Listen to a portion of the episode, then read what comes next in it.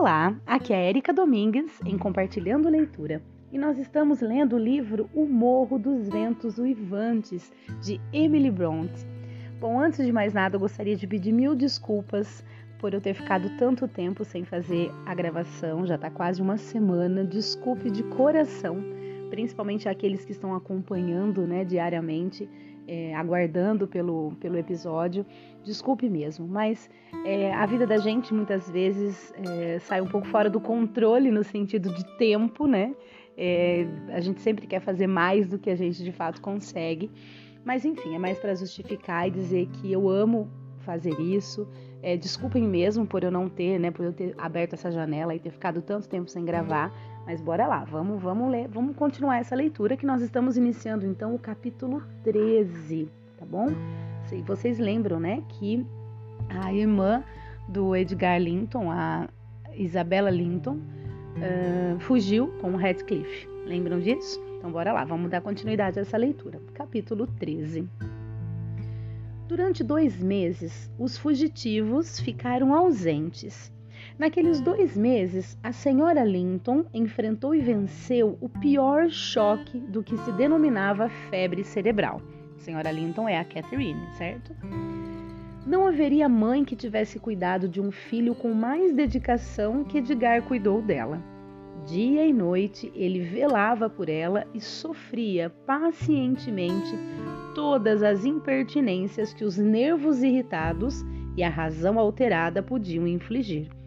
E, embora Kenneth observasse que o que ele salvou do túmulo apenas iria recompensar seus cuidados, tornando-se a fonte de constante ansiedade futura, na verdade que sua força e saúde estavam sendo sacrificadas para preservar uma simples ruína humana, ele não conheceu limites de gratidão e alegria quando a vida de Catherine foi declarada fora de perigo.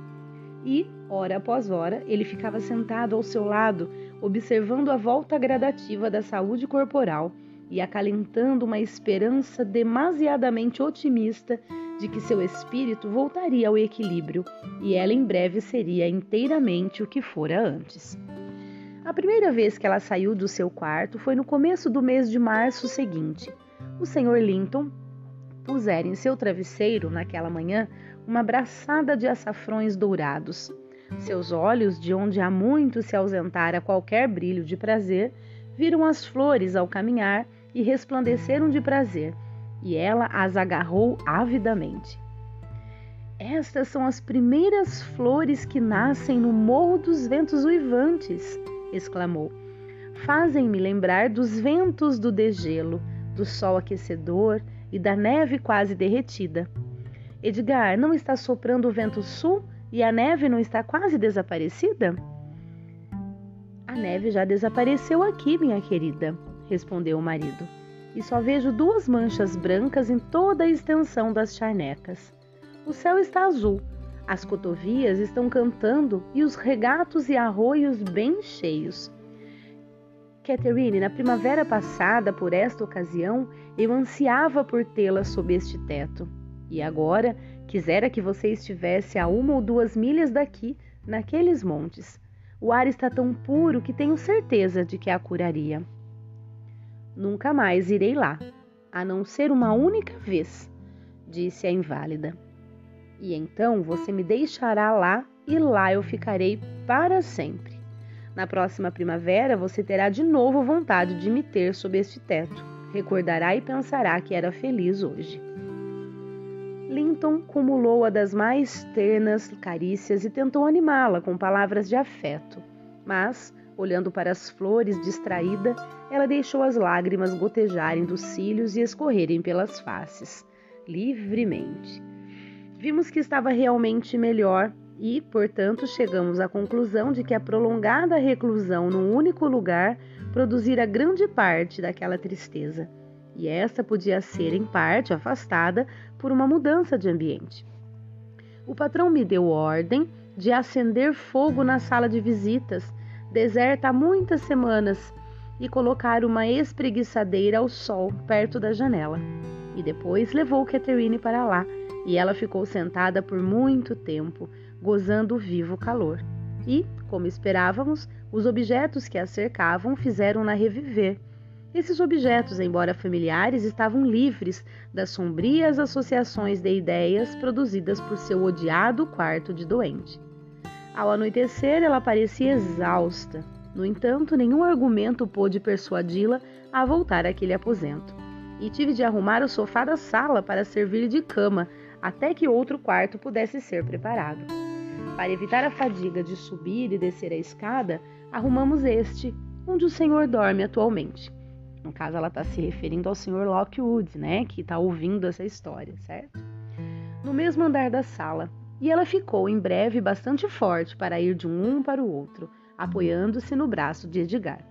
Pensei que pudesse restabelecer-se apesar do abatimento em que se encontrava, e tinha dois motivos para desejar tal coisa, pois de sua existência dependia uma outra. Acariciávamos a esperança de que dentro em pouco o coração do Sr. Linton se alegraria e suas terras estariam livres de cair em poder de um estranho pelo nascimento de um herdeiro. Devo dizer que Isabela enviou ao irmão, cerca de seis semanas depois da partida, um curto bilhete comunicando seu casamento com Heathcliff. Era seco e conciso, mas embaixo estava rabiscada a lápis uma obscura desculpa e protestos de saudades e reconciliação, se o que o fizera o ofendera, afirmando que não se contivera, então e já tendo feito, não podia voltar atrás. Clinton não respondeu, acredito e uma, pequin... e uma quinzena depois recebi uma longa carta que achei esquisita, vinda da pena de uma recém-casada, mal saída da lua de mel. Vou lê-la, pois ainda aguardo comigo. Qualquer recordação dos mortos é preciosa se eles tiverem valor em vida. Bom, então aqui agora, gente, é a carta na íntegra, tá? Creio que vai ter algumas falas dela no meio, acredito, mas vamos começar a leitura. Porém, é a carta que a senhorita Linton, no caso a Isabela Linton, mandou, né, para Ellen Jean, que é a pessoa que conta a história para nós, relatando a respeito aí do casamento, creio eu. Então vamos, vamos começar a leitura dessa carta. Querida Ellen, começa a carta. Cheguei a noite passada ao Morro dos Ventos Uivantes e soube pela primeira vez que Catherine esteve e ainda está muito doente. Não devo escrever-lhe, suponho, e meu irmão está com muita raiva ou muito preocupado para responder à carta que lhe enviei. De qualquer maneira, preciso escrever para alguém, e a única alternativa que me restava era você. Diga a Edgar que daria tudo para ver seu rosto de novo, que meu coração voltou para a granja da Cruz dos Tordos 24 horas depois de tê-la deixado e que está neste momento repleto de afeição por ele e Catherine. Não posso acompanhá-lo, porém. Essas palavras estão sublinhadas. Não precisam esperar-me e, e, podem tirar as conclusões que quiserem, tomando o cuidado, contudo, de nada atribuir à fraqueza de vontade ou falta de afeto de minha parte. O restante da carta é só para você. Quero fazer-lhe duas perguntas. A primeira é: como é que você conseguiu preservar os sentimentos comuns à natureza humana quando morou aqui? Não descubro qualquer sentimento que os que me rodeiam compartilhem comigo. Tenho um grande interesse pela segunda pergunta. É a seguinte: O Sr. Ratcliffe é um homem? Se é, é um louco? E se não é, é um demônio?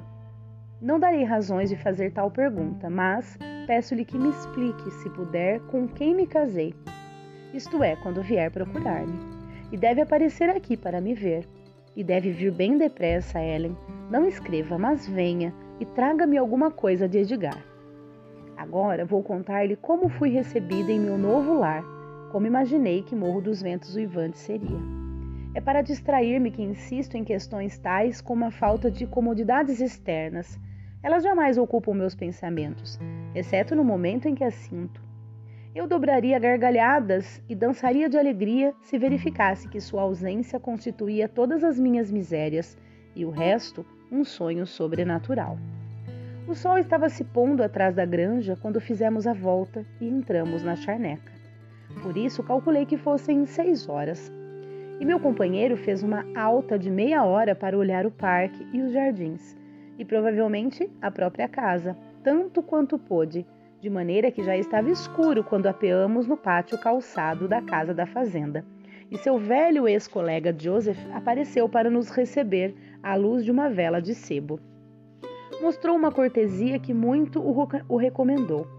Seu primeiro gesto foi levantar a chama ao nível do meu rosto, olhar de revés malignamente, projetar o lábio inferior para frente, virar as costas e afastar-se. Depois pegou os dois cavalos e levou-os à estrebaria, reaparecendo a fim de fechar o portão de fora, como se morássemos num velho castelo. Ratcliffe esperou para conversar com ele e eu entrei na cozinha. Um buraco escuro e sujo. Atrevo-me a dizer que você não a reconheceria, tanto mudou depois que não mais se encontra sob os seus cuidados. Junto ao fogão estava um menino de aspecto horrível, forte de corpo e sujo na roupa, cujos olhos e boca se pareciam com Catherine. Esse é o sobrinho por afinidade de Edgar, refleti. Meu também, de certo modo. Devo apertar-lhe a mão e, sim, devo beijá-lo convém estabelecer um bom entendimento desde o começo. Aproximei-me tentei pegar sua mão roliça e disse: Como está passando, meu caro? Ele replicou num jargão que não compreendi. Eu e você vamos ser amigos, Harrington? Foi minha tentativa seguinte de entabular conversa. Uma praga e uma ameaça de lançar esganador contra mim se eu não sumisse recompensaram minha perseverança. É, Esganador, sussurrou o diabinho, acordando um bulldog mestiço em seu canil a um canto. E agora, tu vês? perguntou autoritariamente. O amor pela vida levou-me a obedecer. Parei na soleira da porta, esperando até que os outros entrassem. O Sr. Heathcliff não estava visível, e Joseph, a quem segui até a estrebaria e pedi para acompanhar-me dentro de casa depois de olhar e resmungar consigo mesmo, torceu o nariz e disse: Ora esta, que modos de falar! Como é que vou entender o que a senhora está dizendo? Eu disse que quero que você me acompanhe até dentro de casa. Gritei, pensando que ele era surdo, embora muito aborrecida com sua grosseria. Eu não, vou mandar outra pessoa ir, respondeu ele. E continuou seu trabalho, movendo ao mesmo tempo a mandíbula quadrada e fitando meu vestido e meu rosto. O primeiro muito bonito, mas o último, estou certa, tão triste quanto ele poderia desejar, com soberano desprezo. Fiz a volta do pátio e, passando por uma portinhola, fui à outra porta, na qual tomei a liberdade de bater, esperando que aparecesse um criado mais bem educado. Depois de uma curta demora, a porta foi aberta por um homem alto, magro, sem gravata e extremamente desleixado em tudo o mais. Suas feições perdiam-se na massa dos cabelos despenteados que caíam até os ombros. Seus olhos também assemelhavam-se aos de uma Catherine, de um fantasma de Catherine com toda a sua beleza aniquilada. Que veio fazer aqui? perguntou ele. Chamo-me Isabella Linton, repliquei. O senhor já me conhece. Casei-me com o senhor Radcliffe e ele me trouxe para aqui. Suponho que com sua permissão. Ele voltou então? perguntou o eremita com um olhar de lobo faminto. Sim, chegamos agora mesmo, disse eu. Mas ele me deixou perto da porta da cozinha e quando fui entrar, seu menino estava servindo de sentinela e me amedrontou com a ajuda de um bulldog. O deslavado vilão cumpriu a palavra, resmungou meu futuro anfitrião, olhando na escuridão atrás de mim, na esperança de descobrir Redcliffe, e entregando-se depois a um sirilóquio de maldições e ameaças do que faria se o demônio o iludisse. Arrependi-me de ter tentado passar por aquela segunda entrada e estava quase inclinada a afastar-me antes que ele acabasse de praguejar, mas antes que pudesse pôr em prática essa intenção, ele me mandou entrar e tornou a trancar a porta. Havia ali um grande fogão e seu fogo era a única iluminação no enorme aposento, cujo assoalho tornara-se de um cinzento uniforme e os pratos de estanho, outrora brilhantes, que costumavam atrair meus olhares quando eu era menina, partilhavam de uma obscuridade semelhante, criada pela perda de brilho e pela poeira.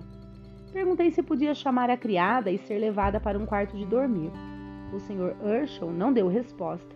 Caminhava de um lado para o outro, com as mãos nos bolsos, parecendo ter se esquecido inteiramente de minha presença. e sua distração era evidentemente tão profunda e seu aspecto geral tão misantrópico que não tive coragem de perturbá-lo de novo. Gente, o senhor Urshel, vocês lembram que é o irmão de Catherine, pai do, do menino, né? Do, do menino aqui, que agora esqueci o nome, eu sempre esqueço. É, enfim, lembra que ele tinha ficado só ele e o filho na casa, que ele expulsou a, a, a senhora Jean, né? A Ellen. E quando a Catherine casou-se com o, Lin, com o Edgar Linton, enfim. E agora Radcliffe casou-se com a Isabela e eles foram lá para o Morro dos Ventos Vivantes. Então tá se passando aí essa fala dela que ela está relatando na carta, né? Então continuando. Você não ficará surpreendida, Ellen, com o fato de me sentir particularmente desalentada, sentada em algo pior que a solidão, em frente daquele fogo pouco hospitaleiro, e lembrando-me que a quatro milhas de distância ficava meu querido lar, onde se encontravam as únicas pessoas de que eu gostava na terra, e que podia muito bem haver entre nós o Atlântico para nos separar, em vez daquelas quatro milhas. Eu não podia vencê-las. Perguntei a mim mesma para onde deveria voltar-me em busca de consolo. E tome cuidado, não conte a Edgar ou a Catherine. Acima de cada pesar, este se erguia proeminente. O desespero de não encontrar qualquer pessoa que pudesse ou quisesse ser meu aliado contra Redcliffe. Eu procurara abrigo no Morro dos Ventos Uivantes quase alegremente, porque estava livre, por esse meio de viver sozinha com ele. Mas ele conhecia a gente para o meio da qual estávamos vindo e não temia o seu intrometimento. Sentei-me e fiquei pensando por muito tempo. O relógio deu oito, depois nove horas, e meu companheiro continuava a caminhar de um lado para o outro, com a cabeça curvada sobre o peito e guardando completo silêncio, a não ser para dar um gemido ou soltar uma imprecação amarga de vez em quando. Apurei os ouvidos para perceber uma voz de mulher na casa e me entregava nos intervalos a vivos sofrimentos e desanimadoras previsões que afinal se manifestaram audivelmente num irreprimível suspiro e pranto. Não percebi quão abertamente expandi meu sofrimento até que Herschel parou diante de mim, detendo seu caminhar compassado, e me fitou com uma surpresa recém-despertada. Aproveitando-me de sua recuperada atenção, exclamei: Estou cansada com a viagem e quero ir para a cama. Onde está a criada? Leve-me até ela, já que ela não vem até junto de mim. Não temos criada, respondeu ele. Você mesma terá que cuidar de si. Onde devo dormir então? perguntei soluçando. Eu já perdera o amor próprio, curvada sobre o peso da fadiga e do sofrimento. Joseph lhe mostrará o quarto de Heathcliff, disse ele. Abra aquela porta. Ele está lá. Tratei de obedecer, mas ele de repente prendeu-me e acrescentou num tom estranho: Faça o favor de fechar e pôr a tranca. Não se esqueça disso. Está bem, disse eu. Mas por que, Sr. Urshel? Não me seduzia a ideia de trancar-me deliberadamente com Radcliffe. Olha aqui, replicou ele, tirando do colete uma pistola curiosamente construída, tendo uma faca de mola dupla presa ao cano. É uma grande tentação para um homem desesperado, não é? Não posso resistir a ir todas as noites tentar abrir a porta do quarto dele. Se alguma vez eu a encontrar aberta, ele estará perdido. Faço isso invariavelmente, embora um minuto antes eu tenha estado relembrando centenas de motivos, que razões que me devem fazer abster. É algum demônio que me impele a prejudicar meus próprios planos, matando-o. A gente luta contra o diabo por amor enquanto se pode. Quando chega a ocasião, nem todos os anjos do céu podem nos salvar. Olhei a arma com curiosidade. Uma horrível ideia me veio. Como me tornaria poderosa usando tal instrumento? Tomei-a de sua mão e, e toquei-lhe na lâmina. Ele pareceu atônito com a expressão que meu rosto assumiu durante um breve segundo. Não era de horror, de horror, era de ganância. Ele puxou a pistola zelosamente, fechou a faca e tornou a escondê-la. Não me importa, não me o que você lhe diga, exclamou ponha-o em guarda e tenha cuidado por ele. Estou vendo que você sabe os termos em que estamos. Não se mostra chocada com o perigo que ele corre. Que lhe fez Ratcliffe? Perguntei. Que mal lhe causou para merecer essa, esse terrível ódio? Não seria mais sensato fazê-lo deixar a casa? Não, gritou Urshel. Se ele propuser deixar-me, será um homem morto. Se você persuadi-lo a fazer isso, será uma assassina. Irei perder tudo, sem possibilidade. Irei perder tudo sem possibilidade de recuperação? Harrington irá ser um mendigo? Da nação, eu recuperarei, e recuperarei o outro dele também, e depois o seu sangue, e o inferno terá sua alma. O inferno será dez vezes mais tenebroso com aquele hóspede do que era antes. Você me havia familiarizado, Ellen, com os hábitos do seu antigo patrão. Ele está claramente nas raias da loucura. Pelo menos estava a noite passada. Tremi de medo de ficar perto dele e lembrei-me da má vontade do grosseiro criado, achando-o relativamente agradável. Ele recomeçara sua tediosa caminhada e eu levantei a aldrava e fugi para a cozinha. Joseph estava debruçado sobre o fogo, olhando uma grande panela pendurada em cima dele e tendo perto de si uma ganela, gamela de aveia. O conteúdo da panela começou a ferver e ele se voltou para enfiar a mão na gamela. Imaginei que aquele preparativo se destinava provavelmente à nossa sopa, e, estando faminta, dispus-me a torná-lo tragável, assim gritando estridentemente. Eu farei o mingau. Tirei a vasilha do alcance de sua mão e tratei de tirar o chapéu e a amazona. O Sr. Urshel, continuei, mandou-me esperar sozinha. É o que vou fazer. Não vou agir entre vocês como uma grande dama por medo de morrer de fome. Senhor Deus, murmurou Joseph, sentando-se e alisando as meias enrugadas do joelho ao calcanhar. Se vai haver mais gente dando ordem, justamente quando eu estava começando a ficar acostumado com dois patrões, se vou ter que deixar uma patroa sentar-se em cima da minha cabeça, parece já ter tempo de ir embora. Nunca pensei ver o dia que tivesse de deixar esta velha casa, mas não há dúvida de que está bem próximo.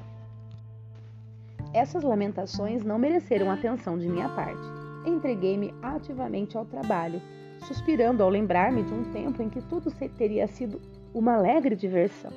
Obriguei-me, contudo, logo a afastar a lembrança. Torturava-me relembrar a felicidade passada, e quanto maior era o perigo de conjurar sua aparição, tanto mais rapidamente a colher corria em torno e mais rápido os punhados de aveia caíam na água. Desculpa, gente, falei colher é colher. Torturava-me relembrar a felicidade passada, e quanto maior era o perigo de conjurar sua aparição, tanto mais rapidamente a colher corria em torno e mais rápido os punhados de aveia caíam na água. Joseph contemplava meu estilo de cozinhar com crescente indignação. Veja, exclamou. Harrington, não cearás teu mingau esta noite. Ele não passará de pedaços de todo o tamanho. Quem é que vai aguentar comer uma coisa destas? Reconheço que o mingau era uma massa grosseira quando colocado nos pratos. Sido tinham sido postos quatro na mesa e foi trazida do estábulo uma tigela de galão com leite fresco, que Harrington agarrou e começou a beber, deixando o líquido escorrer pela boca fora. Intervim, pedindo-lhe para beber por uma tigela menor, afirmando que ele não podia sentir o gosto do leite tratado de maneira tão pouco asseada. O velho cínico resolveu mostrar-se muito ofendido com esse escrúpulo, afirmando repetidamente que o estábulo, estábulo, eita, que o estábulo era muito limpo e eu muito aborrecida, e admirando-se de como eu conseguia ser tão presunçosa. Enquanto isto, o endiabrado menino continuava sugando o mingau e me olhava desafiadoramente ao beber na tigela. Vou cear em outro lugar, disse eu. Não tem um lugar que chamem de sala de visitas? Sala de visitas, repetiu ele zombe zombeteiramente. Sala de visitas. Ora, não temos salas. Se a senhora não gosta de compartilhar nossa companhia, há a do patrão. Se não gostar da companhia do patrão, terá a nossa. Então, vou lá para cima, retruquei. Mostre-me algum quarto. Pus meu prato numa bandeja e fui procurar um pouco mais de leite. Resmungando muito, o homem levantou-se e subiu na minha frente. Fomos ao sótão. Ele abria uma porta de vez em quando para olhar para dentro dos aposentos pelos quais passávamos. Aqui está, o quarto, disse afinal, empurrando uma tábua que rangia em seus gonzos. É bastante para nele se comer um pouco de mingau. Há um monte de trigo no canto ali, muito limpo. Se a senhora tem medo de sujar seu belo vestido de seda, ponha um lenço em cima dele. O quarto era uma espécie de depósito de refugos, cheirando muito a malte e trigo, vários sacos dos quais estavam empilhados em torno, deixando no meio um amplo espaço vazio. Que é isto, homem? exclamei, encarando-o furiosa. Isso não é lugar para se dormir? Quero ver meu quarto de dormir. Quarto de dormir, repetiu ele em tom de zombaria. Vai ver todos os quartos de dormir perto daqui. É o seu. Apontou-me para o segundo sótão, que apenas diferia do primeiro pelo fato de suas paredes serem mais nuas e ter um grande catre baixo, sem cortinado, com uma colcha cor de anil numa extremidade. Que tenho a fazer com seu quarto? Repliquei. Suponho que o Sr. Ratcliffe não está alojado no alto da casa, está? Oh, é o Sr. Ratcliffe que a senhora está procurando? Gritou ele como se estivesse fazendo uma nova descoberta. Não podia ter dito isto logo? Então ele teria dito, sem essa trabalheira toda, que ele é uma pessoa que a senhora não pode ver. Ele sempre conserva a porta fechada e não deixa ninguém entrar, a não ser ele mesmo. Você tem uma bela casa, Joseph, e companheiros muito agradáveis. Não pude deixar de observar. Creio que toda a essência de loucura concentrada no mundo penetrou em, em meu cérebro no dia em que uniu meu destino ao deles. Contudo, não é este o presente objetivo. Há outros quartos. Pelo amor de Deus, ande depressa e deixe acomodar-me em algum lugar. Ele não respondeu a esse apelo, apenas desceu os degraus de madeira e parou diante de um aposento que, pela sua altura e pela qualidade superior de seus móveis, conjeiturei que deveria ser o melhor. Havia um tapete, um bom tapete, mas o desenho estava escondido pela poeira. Uma lareira coberta de papel de parede caindo aos pedaços, um belo leito de carvalho com cortinados carmesins de material caro e de fabricação moderna, mas que haviam evidentemente sido usados sem cuidado. As sanefas pendiam em festões, arrancadas de seus anéis, e a vareta de ferro que a sustentava estava dobrada, fazendo um arco de um lado, e a cortina se arrastava no chão. As cadeiras também estavam estragadas, muitas delas seriamente, e profundos entalhes deformavam os, painéis, das, os painéis das paredes. Eu estava me preparando para entrar e tomar posse quando o idiota do meu guia anunciou: Este aqui é do patrão. Por esse tempo, minha ceia estava fria, meu apetite passado e minha paciência esgotada. Insisti que me desse imediatamente um local de refúgio e meios de repousar. Onde diabo poderá ser? começou o velho beato. Deus que tenha misericórdia de nós, Deus que nos perdoe. Onde diabo poderá a senhora alojar-se? A senhora já viu tudo, menos o quartinho de Harrington. Não há outro lugar para se deitar nesta casa. Fiquei tão aborrecida que deixei cair ao chão a bandeja e seu conteúdo. Depois sentei-me no primeiro degrau da escada, escondi a cabeça nas mãos e comecei a chorar. Ora, ora! exclamou Joseph. Bem feito, senhorita Cat. Bem feito, senhorita Cat. Tudo que o patrão dizia era mal recebido. Vamos saber como será, do... como será doida imprestável. Você merece castigo por haver pisado os dons preciosos de Deus sob os pés em seus loucos acessos de raiva. Mas há de ver. Acha que Ratcliffe vai trilhar caminhos muito agradáveis? Só desejo que ele a leve para onde vai. É a única coisa que quero. E assim saiu, praguejando para seu refúgio embaixo, levando a vela consigo. E eu fiquei na escuridão. O período de reflexão que sucedeu àquela tola atitude compeliu-me a admitir a necessidade de resfriar meu orgulho e dominar minha raiva, e esforçar-me para afastar seus efeitos. Uma inesperada ajuda surgiu logo, sob a forma de esganador, que reconheci como filho de nosso velho fujão, que nascera na granja e fora oferecido por meu pai ao Sr. Hindley. Tenho a impressão de que ele me reconheceu, esfregou o focinho em meu rosto, à guisa de cumprimento, e depois tratou de devorar o mingau, enquanto eu andava às apalpadelas, apanhando os cacos de louça e limpando as manchas de leite do balaustre com meu lenço. Nossos trabalhos mal haviam terminado quando ouvi os passos de Herschel no corredor. Meu ajudante meteu o rabo entre as pernas e encostou-se na parede. Eu me meti no vão de porta mais próximo.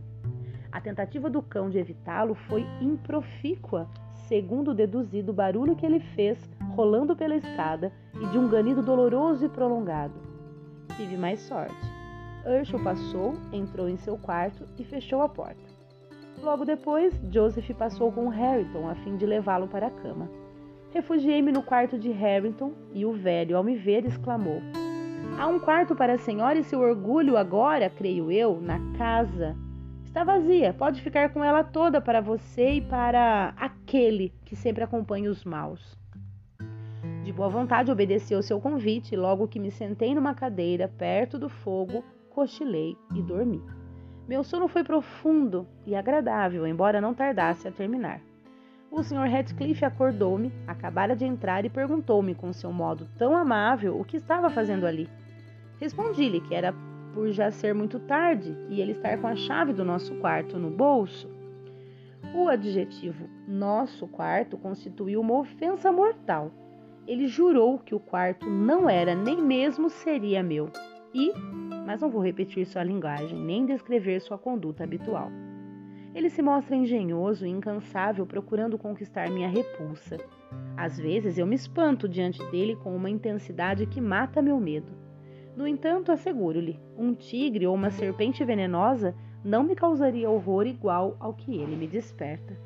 Falou-me sobre a doença de Catherine e acusou meu irmão de ser o causador, prometendo que eu sofreria em substituição a Edgar até que pudesse apanhá-lo. Odeio-o Sou uma desgraçada. Fui uma louca. Tenha cuidado para não deixar que nada disso transpareça na granja. Vou esperá-la diariamente. Não me decepcione. Isabela. E por fim acaba a carta. Gente, eu li toda. Eu sei que passou, nossa, muito do tempo normal que eu tenho gravado, mas é que eu não, não podia parar para que a gente não perdesse o entendimento, né? Então eu fiz a leitura da carta toda que a Isabela escreveu para Jean, né? Para Nelly, no caso, que é a Ellen Jean. Uh, e vamos ver o que vai acontecer aí no capítulo 14. Então, acabei lendo o capítulo 13 de uma vez só, até mesmo para recuperar o tempo perdido dos dias que eu acabei não gravando, né? É, gente, que, que coisa, não? Que tristeza, coitada da, da Isabela. Muito bem, vamos terminar por aqui. Eu espero que vocês realmente estejam gostando dessa leitura. Um grande abraço e até o próximo áudio.